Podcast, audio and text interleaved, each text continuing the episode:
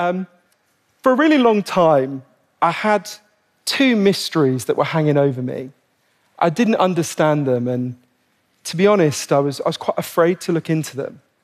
The first mystery was I'm 40 years old, and all throughout my lifetime, year after year, serious depression and anxiety have risen in the United States, in Britain, and across the Western world. And I wanted to understand why. Why is this happening to us? Why is it that with each year that passes, more and more of us are finding it harder to get through the day? And I wanted to understand this because of a more personal mystery. When I was a teenager, I remember going to my doctor and explaining that I had this feeling like pain was leaking out of me. I couldn't control it. I didn't understand why it was happening. I felt quite ashamed of it. And my doctor told me a story that I now realize was well intentioned, but quite oversimplified. Not totally wrong. My doctor said, Well, we know why people get like this. Some people just naturally get a chemical imbalance in their heads. You're clearly one of them.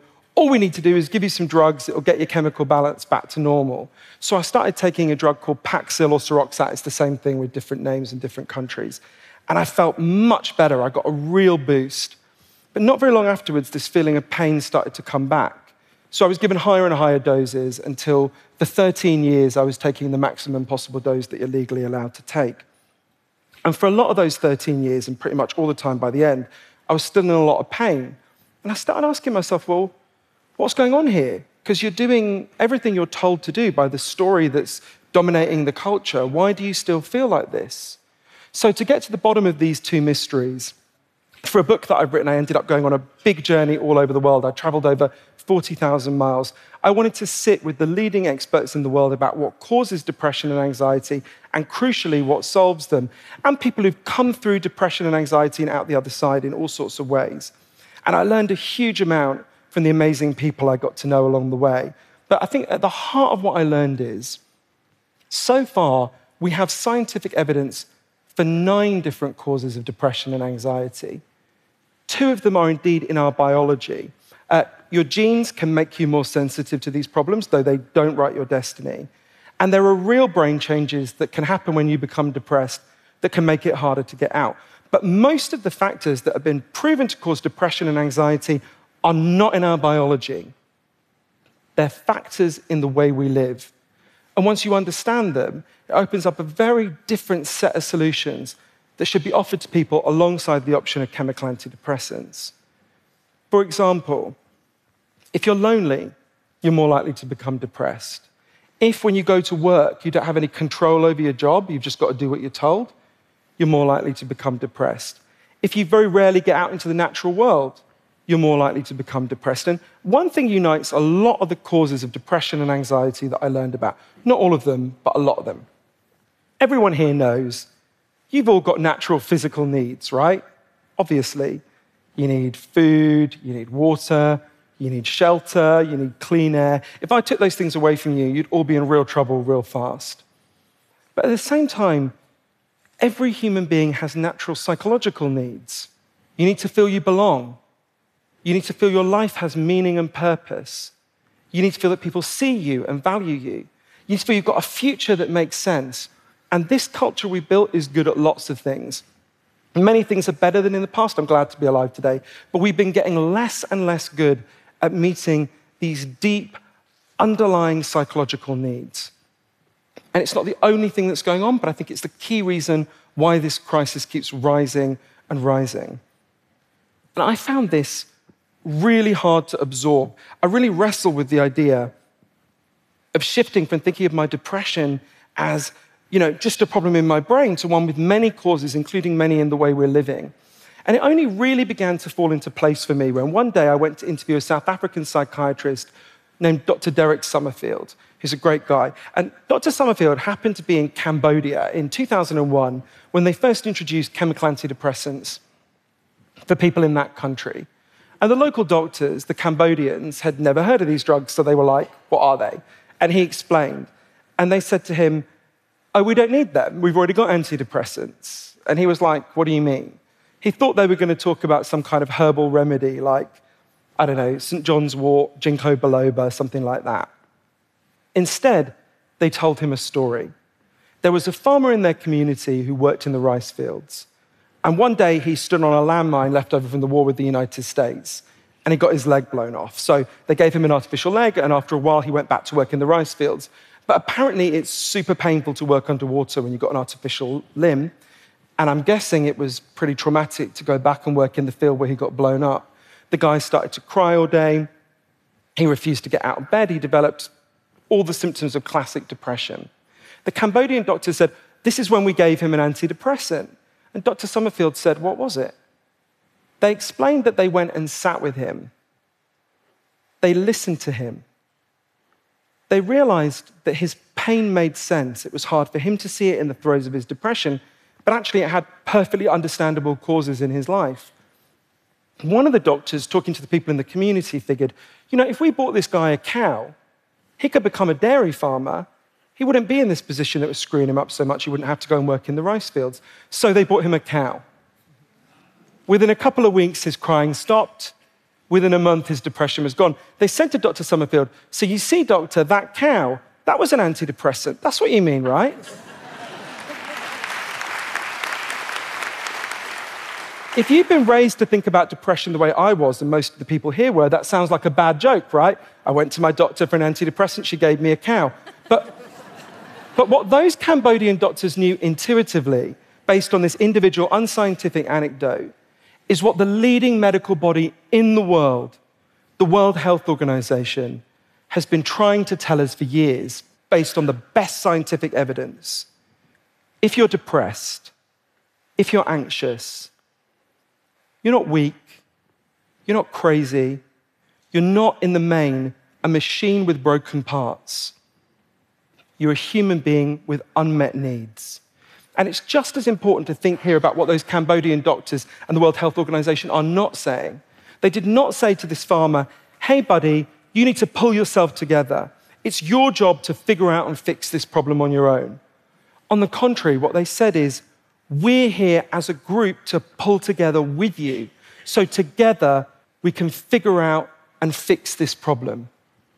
This is what every depressed person needs and it's what every depressed person deserves.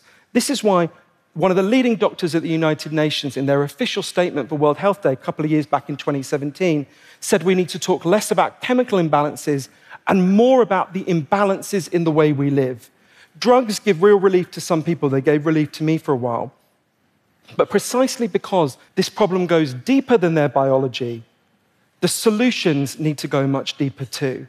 But when I first learned that, I remember thinking, okay, I could see all the scientific evidence. I read a huge number of studies. I interviewed a huge number of the experts who were explaining this. I kept thinking, all right, but how can we possibly do that, right? The things that are making us depressed are in most cases more complex than what was going on with this Cambodian farmer. Where do we even begin with that insight? But then, in the long journey for my book, all over the world, I kept meeting people who were doing exactly that from Sydney to San Francisco to Sao Paulo, I kept meeting people who were understanding the deeper causes of depression and anxiety, and as groups, fixing them. So, obviously, I can't tell you about all the amazing people that I got to know and wrote about, or, or all of the nine causes of depression and anxiety that I learned about, because um, uh, they won't let me give a 10 hour TED talk. You can complain about that to them. Um, but I want to focus on two of the causes and two of the solutions that, that emerge from them, if that's all right. Here's the first we are the loneliest society in human history. There was a recent study that asked Americans, Do you feel like you're no longer close to anyone? And 39% of people said that described them no longer close to anyone. In the international measurements of loneliness, Britain and the rest of Europe are just behind the US, in case anyone here is feeling smug. And I spent a lot of time discussing this with the leading expert in the world on loneliness, an incredible man named Professor John Cacioppo, who was at Chicago. And I thought a lot about one question his work poses to us. So Professor Cacioppo asked, Why do we exist? Why are we here? Why are we alive?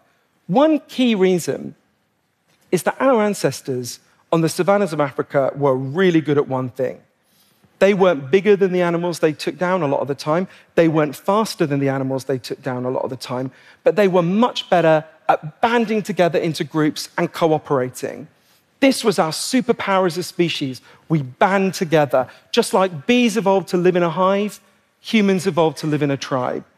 And we are the first humans ever to disband our tribes. And it is making us feel awful. But it doesn't have to be this way. One of the heroes in my book, and in fact in my life, is a doctor named Sam Everington. He's a general practitioner in a poor part of East London where I lived for many years. And Sam was really uncomfortable because he had loads of patients coming to him with terrible depression and anxiety. And like me, he's not opposed to chemical antidepressants. He thinks they give some relief to some people. But he could see two things. Firstly, his patients were depressed and anxious a lot of the time for totally understandable reasons, like loneliness. And secondly, although the drugs were giving some relief to some people, for many people, they didn't solve the problem, the underlying problem. So one day, Sam decided to pioneer a different approach. A woman came to his center, his medical center, called Lisa Cunningham. I got to know Lisa later. And Lisa had been shut away in her home with crippling depression and anxiety for seven years. And when she came to Sam's center, she was told, Don't worry, we'll carry on giving you these drugs, but we're also going to prescribe something else. We're going to prescribe for you to come here to this center twice a week to meet with a group of other depressed and anxious people, not to talk about how miserable you are, but to figure out something meaningful you can all do together so you won't be lonely and you won't feel like life is pointless. The first time this group met, Lisa literally started vomiting with anxiety. It was so overwhelming for her. But people rubbed her back, the group started talking. They were like, What, what could we do? These are inner city East London people like me. They didn't know anything about gardening. They were like, why don't we learn gardening? There was an area behind the doctor's offices that was just like scrubland. They were like, why don't we make this into a garden? So they started to take books out of the library, they started to watch YouTube clips. They started to get their fingers in the soil. They started to learn the rhythms of the seasons. There's a lot of evidence that exposure to the natural world is a really powerful antidepressant. But they started to do something even more important they started to form a tribe. They started to form a group. They started to care about each other. If one of them didn't show up, the others would go looking for them, say, Hey, you okay? Help them figure out what was troubling them that day. The way Lisa put it to me, as the garden began to bloom, we began to bloom. This approach is called social prescribing. It's spreading all over Europe. And there's a small but growing body of evidence suggesting it can produce real and meaningful falls in depression and anxiety. And one day I remember standing in the garden that Lisa and her once depressed friends had built. It's a really beautiful garden. And, having this thought, it's kind of it's very much inspired by a guy called Professor Hugh Mackay in Australia. I was thinking, you know, so often when people feel down in this culture, what we say to them, I'm sure everyone here said it, I have, is we say, oh, you just, you just need to be you, be yourself. And I realized actually what we should say to people is, don't be you. Don't be yourself. Be us. Be we. Be part of a group.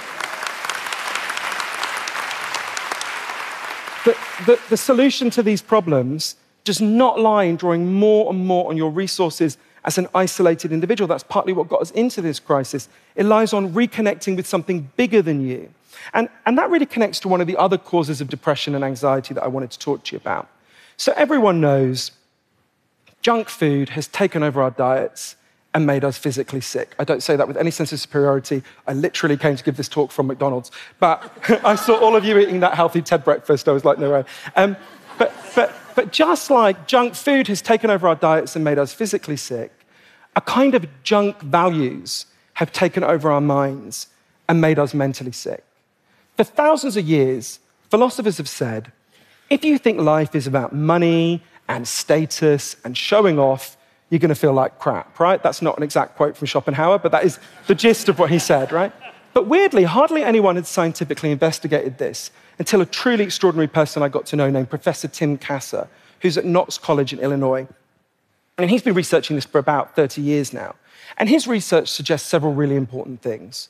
Firstly, the more you believe you can buy and display your way out of sadness and into a good life, the more likely you are to become depressed and anxious. And secondly, as a society, we have become much more driven by these beliefs.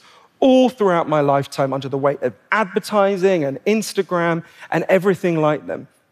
And as I thought about this, I realized it's like we've all been fed since birth a kind of KFC for the soul? We've been trained to look for happiness in all the wrong places. And just like junk food doesn't meet your nutritional needs and actually makes you feel terrible, junk values don't meet your psychological needs and they take you away from a good life.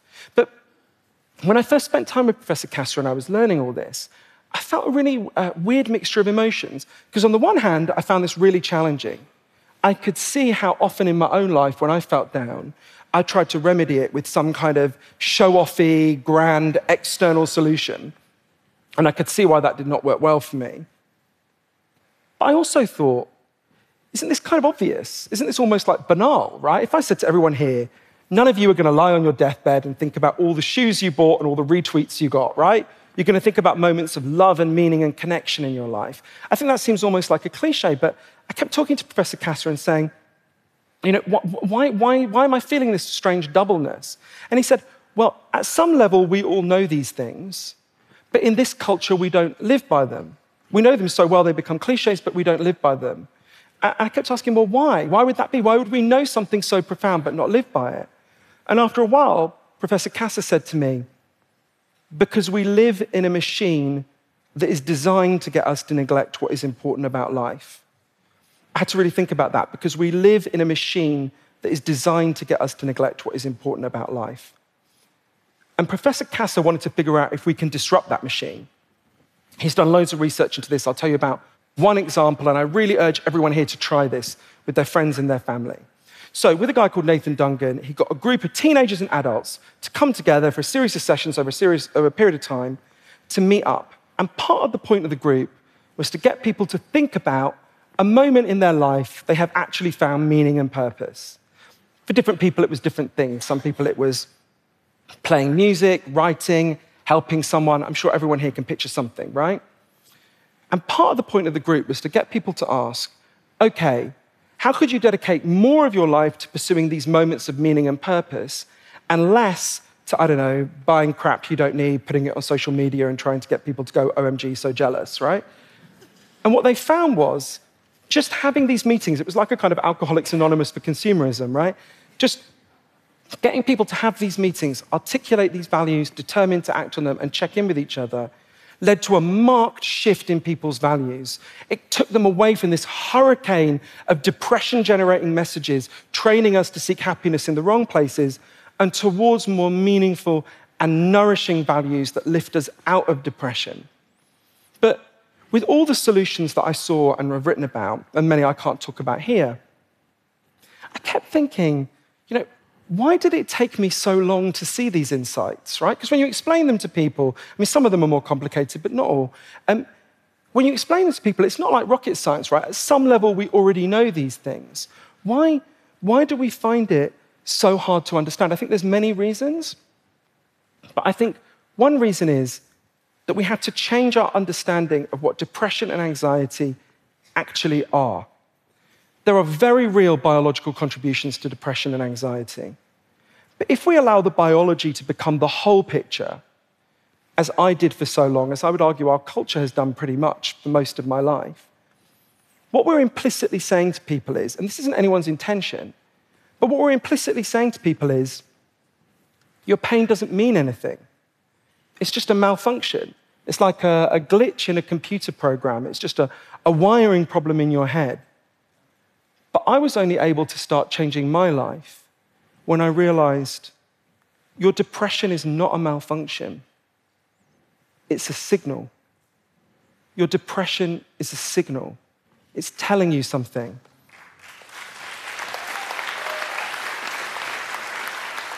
We feel this way for reasons, and they can be hard to see in the throes of depression. I understand that really well from personal experience.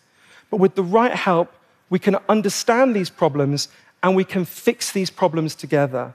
But to do that, the very first step is we have to stop insulting these signals by saying they're a sign of weakness or madness or purely biological, except for a tiny number of people. We need to start listening to these signals because they're telling us something we really need to hear.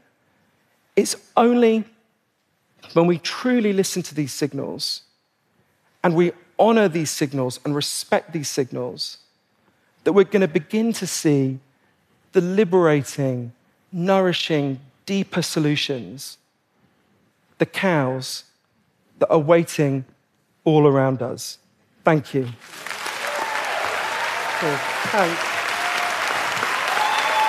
Thank you.